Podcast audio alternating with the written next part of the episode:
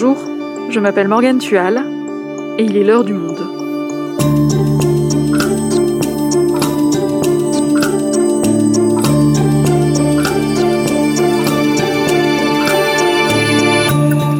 Aujourd'hui, on s'intéresse à un géant du web d'ordinaire plutôt discret, le groupe MindGeek. Cette entreprise, dont les principaux bureaux sont situés à Montréal, au Canada, se définit officiellement comme spécialiste des technologies de l'information, une formule un peu vague derrière laquelle se trouve en fait un empire de la pornographie en ligne. Et pas n'importe lequel, le numéro 1 mondial. Les sites Pornhub, RedTube, YouPorn, c'est lui, et ils font partie des sites web les plus visités au monde. Comment expliquer que malgré ce succès colossal, le nom de cette entreprise et celui de ses PDG soient si peu connus du grand public? Et pourquoi a-t-elle été récemment mise en difficulté au point de saboter sa stratégie de discrétion dans le monde entier? Hélène Jouan, correspondante du Monde à Montréal, nous raconte. MindGeek, ce géant méconnu de la pornographie, un épisode produit par Cyrielle Bedu, réalisation Amandine Robillard.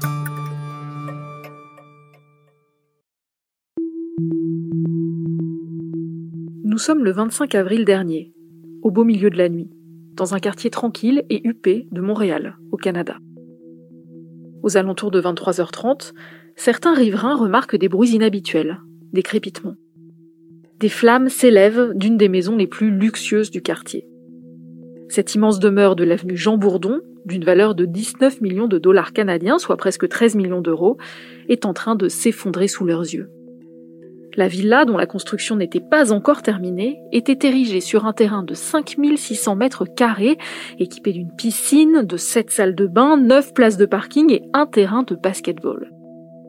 Très vite, le nom du propriétaire de la demeure se murmure dans le quartier. Il s'appelle Ferra Santoun. Au Canada, on le surnomme le roi du porno.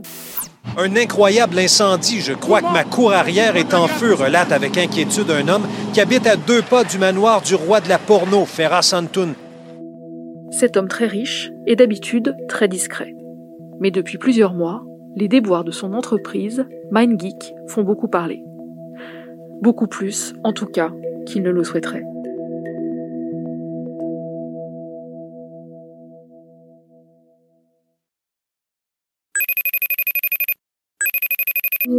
Bonjour Hélène, tu m'entends? Bonjour Morgane, je t'entends très bien. Hélène, cette entreprise MindGeek, comment en as-tu entendu parler pour la première fois?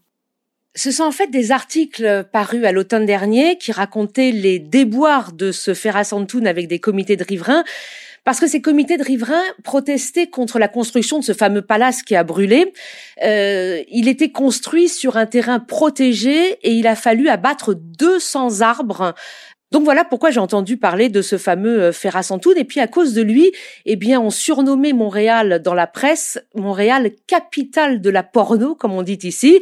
C'est vrai que ça a fait tilt parce que porno et Montréal, ben, ça ne correspondait pas tout à fait avec l'image proprêtre que je me faisais jusque-là de la ville. Bref, j'ai commencé à regarder et euh, ben, je me suis aperçu que Ferra Santoun était en effet le PDG de MindGeek, cette entreprise qui abrite parmi les plus gros sites de porno du monde, et que MindGeek était par ailleurs dans la tourmente depuis quelques mois. Et donc là, tu décides de creuser un peu plus. Tu commences par quoi? Je commence tout bêtement par aller sur le site web de l'entreprise. C'est un site très chic, lettres dorées, fond noir, qui présente MindGeek comme une entreprise de technologie de l'information. Alors elle dit appuyer sa trajectoire de croissance sur l'innovation et l'excellence. Elle promet de formidables opportunités de carrière. Bref, on a là tout le marketing d'une start-up euh, prometteuse qui a l'air de faire de bonnes conditions financières au poste qu'elle offre. Il y a d'ailleurs beaucoup d'offres d'emploi qui sont disponibles sur le site. Et puis, euh, tout ça a l'air de se faire dans une super ambiance. On parle des fêtes épiques qu'on euh, trouverait à MindGeek. Bref, on a carrément envie de postuler. Mais c'est vrai que tout cela reste quand même très très vague. On n'a aucune idée du secteur précis euh, dans lequel MindGeek évolue. Alors j'ai décidé du coup de me rendre aussi directement au siège de MindGeek. Il se situe à Montréal, sur un des boulevards qui ceinture la ville. C'est en fait un immeuble de verre très banal, comme il y en a plein à Montréal. Euh, c'est un grand immeuble. Il y a un petit logo qui surmonte cet immeuble, une petite euh, ampoule jaune éclairée. En fait, j'espérais croiser des employés, mais vu le contexte actuel qui est celui de la pandémie, du télétravail généralisé, bah, je suis restée un petit peu plus d'une heure. J'ai croisé carrément personne, donc bah, je suis rentrée. mais c'est vrai que nulle part du coup, ni sur le site ni sur l'immeuble, on ne peut soupçonner que MindGeek, dont le nom ne dit absolument rien à personne, abrite en réalité des sites dont là, le nom dit à beaucoup de monde et notamment évidemment à un public d'amateurs. Alors justement, MindGeek, c'est quoi précisément? C'est quel site? Quel service? MindGeek, c'est tout simplement le roi mondial du X. Alors, il est propriétaire de sites porno gratuits parmi les plus connus au monde. On peut citer Pornhub, YouPorn, RedTube, Xtube. Il y a des sites payants également que l'entreprise alimente, notamment grâce à des studios de pornographie, de, production de films pornographiques qu'elle détient. Il y a Brazers ou Men.com. MindGeek, sur son site, revendique 115 millions de vues par jour ça fait quand même 42 milliards de vues par an. Mais encore une fois, le site ne précise pas le type de plateforme qui lui vaut cette popularité. Alors en réalité, l'une des marques de fabrique de, de MindGeek, c'est sa totale opacité. On ne sait rien de son chiffre d'affaires, on ne sait rien de son capital. Une enquête du journal numérique québécois La Presse parlait en 2016 d'un chiffre d'affaires de 800 millions de dollars. Une de mes sources, moi, m'a dit a priori aujourd'hui, on peut compter, on peut parier sur un milliard de dollars canadiens, mais il n'y a aucune possibilité de vérifier ces chiffres. D'ailleurs, quand j'ai interrogé MindGeek, il m'a été répondu, je vous cite le mail qu'on m'a envoyé, en tant que société privée, MindGeek ne divulgue pas d'informations financières circulées, il n'y a rien à voir. Et sur le registre québécois des entreprises que j'ai pu consulter, on peut juste constater que la structure de l'entreprise est très complexe, avec des domiciliations de filiales dans le Delaware, qui est un État américain réputé pour son opacité fiscale, mais aussi au Luxembourg, où est enregistrée en réalité la maison mère de MindGeek. Et ce succès énorme, comment est-ce qu'il peut s'expliquer? Parce que la pornographie, c'est un marché qui compte beaucoup d'acteurs. Comment est-ce que MindGeek a tiré son épingle du jeu? Alors, pour revenir aux origines, MindGeek, en fait, est une émanation de l'entreprise Manwin. Celle-ci, elle a été créée en, au début des années 2000 par un Allemand, Fabien Tillmann, euh, qui a commencé par vendre des pubs à teneur pornographique et puis il a commencé également à racheter plusieurs sites pornographiques. En 2013, Tillman est poursuivi pour fraude fiscale. Il vend son entreprise à deux de ses associés de l'époque, deux Canadiens, et on retrouve là Ferra Santoun, mais aussi David Tassilio, et ce sont eux qui vont rebaptiser Manwin en MindGeek.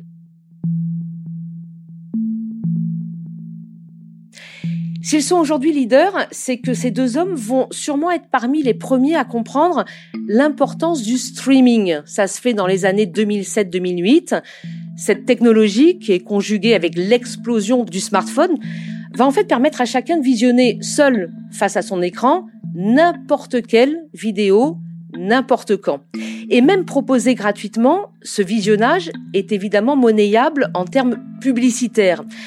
À partir de ce moment-là, l'unique objectif des deux hommes va être de capter dans leur tuyau le maximum de vidéos possibles, le maximum de contenu, afin de se rendre indispensable évidemment aux internautes qui vont être intéressés, et puis aussi de verrouiller le marché. Dans la pratique, sur Xvideo, sur Pornhub, sur YouPorn, chacun, les amateurs comme les professionnels, vont être libres de mettre en ligne autant de vidéos à caractère sexuel qu'ils le souhaitent et elle les rend ensuite accessibles gratuitement et c'est ça qui va faire le succès de MindGeek.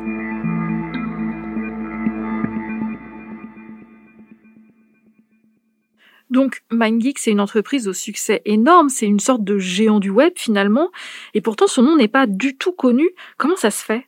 Bah, tout simplement parce que les dirigeants de MindGeek ne le souhaitent absolument pas. Ils ne donnent aucun entretien aux médias. Ils sont quasi invisibles sur la scène montréalaise, sauf évidemment s'agissant des petits ennuis immobiliers de Ferra Santoun dont on a parlé précédemment. Mais alors justement, c'est qui ces PDG C'est qui les personnes qui dirigent MindGeek? Le dirigeant officiel de MindGeek, Ferra Santoun, c'est le seul dont le nom apparaisse en réalité dans le registre québécois des entreprises. C'est un ingénieur de 45 ans, il est d'origine syrienne, Il a fait ses études ici à Montréal, dans une université qui est assez renommée, qui s'appelle Concordia, c'est un ingénieur, donc comme je l'ai dit, tout comme d'ailleurs David Tassilio. Et ce sont eux deux qui vont embaucher des centaines d'experts en algorithmes, en publicité ciblée. Ce sont eux qui vont racheter des centaines de sites et qui vont donc faire de MindGeek ce puissant roi du porno qu'il est aujourd'hui. Mais le Financial Times révélait en janvier dernier que derrière ces deux hommes s'en cachait au moins un autre, un troisième, un certain Bernard Bergemar, un businessman européen au pédigré inconnu dont on ne trouve quasiment aucune trace sur Internet et qui n'apparaît pas non plus d'ailleurs dans le fameux registre québécois des entreprises. On connaît donc mal les dirigeants de l'entreprise et l'entreprise en elle-même. Est-ce qu'on a des informations sur son fonctionnement? De la même façon, on dispose de très peu d'éléments. On sait juste que l'entreprise est domiciliée au Luxembourg, parce que sur son site, elle ne le cache pas vraiment, même si elle ne parle pas de domiciliation fiscale au, Luxembourg. Elle affirme également qu'elle est présente à Chypre, à Bucarest, à Londres, à Los Angeles. Ce qui est sûr, c'est que l'essentiel de ses employés, 1000 sur 1800, sont eux installés ici dans les bureaux de Montréal. C'est donc une entreprise domiciliée au Luxembourg, mais qui a son plus grand bureau au Canada, au Québec plus précisément. C'est là aussi qu'elle a le plus gros de ses équipes. Et que pensent les autorités de cette entreprise si opaque? Alors jusqu'à très récemment, ManGeek était considéré par le Canada et par le Québec comme une entreprise tech comme une autre, j'ai envie de dire. Un conseiller en gouvernance d'entreprise que j'ai eu l'occasion d'interroger m'a dit le Québec a longtemps été très peu regardant sur son activité réelle, ManGeek est un gros employeur à Montréal, on l'a dit. Elle offre de bons salaires. Que demander de plus? On savait que MindGeek abritait des sites porno, mais qu'est-ce que l'économie a à voir avec la morale et avec la liberté de chacun de regarder ce qu'il veut? Bref, jusque-là, bon salaire, on se disait que ça suffisait. Le problème, c'est que cette image, sinon vertueuse, en tout cas acceptable, de MindGeek, a été largement écornée par une série de scandales qui a fait prendre conscience à chacun ici que la fameuse entreprise de technologie de l'information, comme elle se présente sur son site, n'est peut-être pas tout à fait une entreprise comme une autre.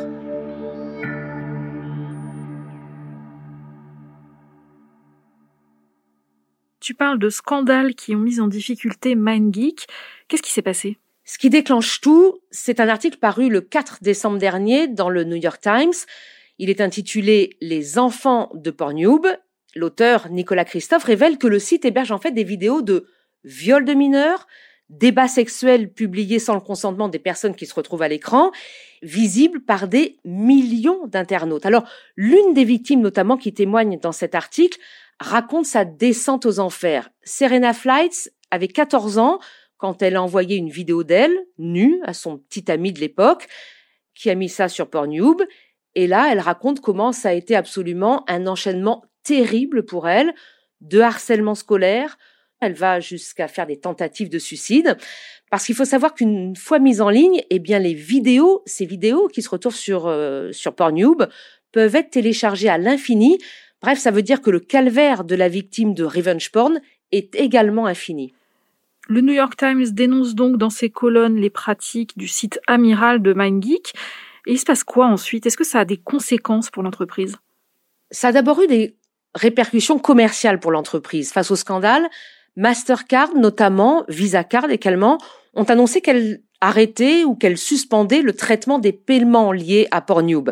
Et puis surtout, les victimes ont commencé à s'exprimer et à s'organiser. Il y a eu une première poursuite en Californie, intentée par un collectif qui réclame 40 millions de dollars à l'entreprise. Et puis, au Canada également, il y a une victime ontarienne qui a tenu à rester euh, anonyme, qui a lancé à son tour une procédure en action collective de 400 millions d'euros.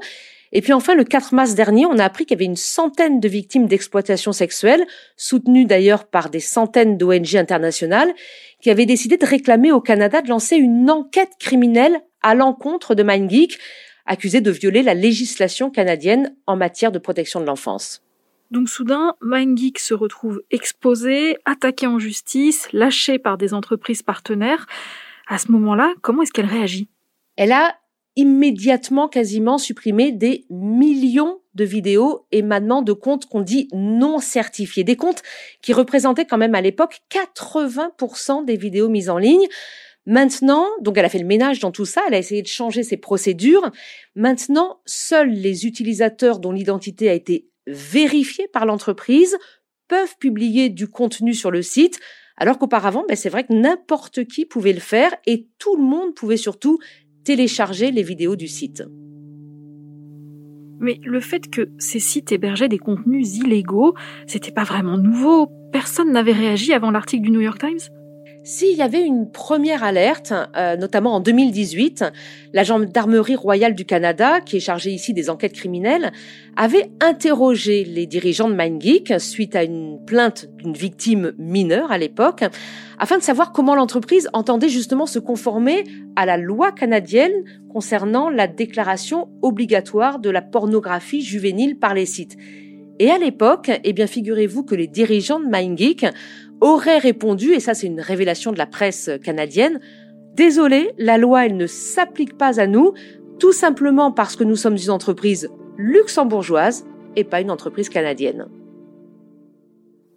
Et depuis ce scandale, ça a bougé du côté des autorités canadiennes? Ah oui, forcément, euh, parce que c'est impossible après les révélations du New York Times de continuer à faire comme si euh, c'était justement une entreprise comme une autre à l'échelon québécois comme à l'échelon fédéral, eh des parlementaires ont commencé à réclamer une moralisation de ce type de plateforme. Il y a des comités qui ont été mis sur pied, il y a des enquêtes qui ont été lancées et pour la première fois, on a effectivement vu apparaître en visio, parce que ce n'était pas ouvert au public pour cause de pandémie, les visages de Ferra Santoun et de David Tassilio, les, dirigeants donc de MindGeek, qui ont été auditionnés dans le cadre du comité permanent d'éthique fédérale de la protection des renseignements personnels sur les plateformes, telles que Pornhub. Alors on ne peut pas dire qu'ils ont été très collaboratifs, m'a confié l'un des députés qui a mené ces auditions, mais c'est vrai que c'était quand même une première parce que c'était la première fois qu'ils s'exprimaient publiquement. Good afternoon. My name is Faraz Antoun. I'm the Chief Executive Officer of Les Entreprises MindGeek Canada. Alors, comment elle se passe cette audition et qu'est-ce qu'ils disent devant ce comité? Comment ils se défendent? Ça commence par des paroles très fortes en réalité d'une des victimes, euh, la fameuse Serena Fleites, celle qui avait témoigné dans le New York Times. Et elle raconte comment après avoir contacté Pornhub pour faire retirer la vidéo la montrant nue, elle a dû attendre plusieurs semaines avant que l'entreprise accepte de supprimer cette vidéo. Et face à ce témoignage, eh bien les deux hommes, et notamment euh, Ferra Santoum, apparaissent en réalité très laconiques. Ils se présentent comme des bons pères de famille, ils ressemblent à des monsieur tout le monde en quelque sorte. Et ils disent en gros bah, que d'abord ils sont pas sûrs d'avoir été alertés, ils ont pas retrouvé l'alerte, etc. Ils reconnaissent que Pornhub aurait pu en faire plus par le passé pour un petit peu mieux euh, contrôler euh, les vidéos qui passaient sur leur plateforme. Ils s'engagent à faire un peu plus dans l'avenir, mais on les sent pas en réalité très ébranlés par ce qui se passe.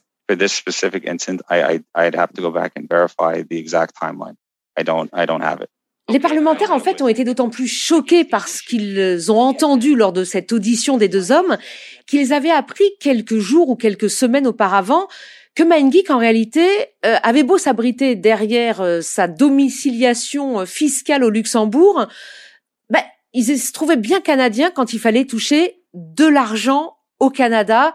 Et ça, franchement, c'est pas bien passé. Attends, ça veut dire que MindGeek touchait des aides du Québec et oui, ça a été révélé en effet par euh, la presse québécoise ici. Mais je dois avouer que j'étais assez surprise que MindGeek me confirme les sommes euh, touchées en effet par le gouvernement québécois. Alors, j'avais envoyé un certain nombre de questions à cette entreprise par mail, sans beaucoup y croire, je dois l'avouer. Mais enfin, un responsable des relations médias de l'entreprise a répondu à certaines de mes questions et notamment à celle-ci.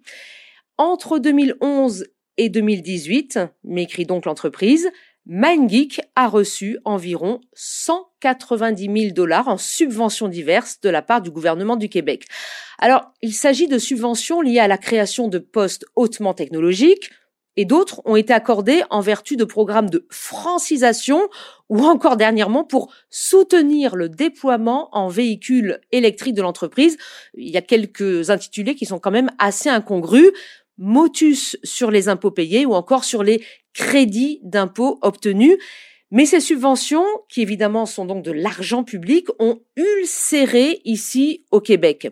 La vice-présidente de la commission spéciale sur l'exploitation des mineurs, la députée Christine Saint-Pierre, s'en est étranglée lorsque je l'ai interrogée sur ces subventions. L'argent des Québécois ne doit pas servir à financer la pornographie juvénile, s'est-elle exclamée on n'est franchement pas fier d'abriter une telle entreprise ici au Québec. Le gouvernement québécois a d'ailleurs pris acte dans sa future loi de, finances et il a choisi de resserrer les conditions d'attribution des subventions afin que les entreprises qui diffusent des scènes de sexualité explicite eh bien, ne puissent pas toucher de telles subventions. Ça fait plusieurs mois déjà que l'article du New York Times est sorti, c'était en décembre. Est-ce qu'on sait si ce scandale a depuis eu des conséquences financières pour MindGeek c'est difficile à dire. Et puis la, la perte de subventions québécoises ne va sans doute pas bouleverser l'équilibre financier de l'entreprise. Quant à la mauvaise publicité qui a été faite à, à MindGeek, notamment par la libération de la parole des victimes, c'est un peu tôt euh, pour savoir s'il va y avoir une incidence euh, sur les chiffres de fréquentation de ces sites. Donc on, attend et encore une fois, ben, l'opacité de cette entreprise ne va pas nous aider à y voir plus clair. En revanche, toutes les enquêtes criminelles qui sont en cours et notamment les recours qui ont été déposés par les victimes, on peut se dire que ça, à terme, ça pourrait évidemment avoir une incidence sur MindGeek. Merci Hélène. Merci.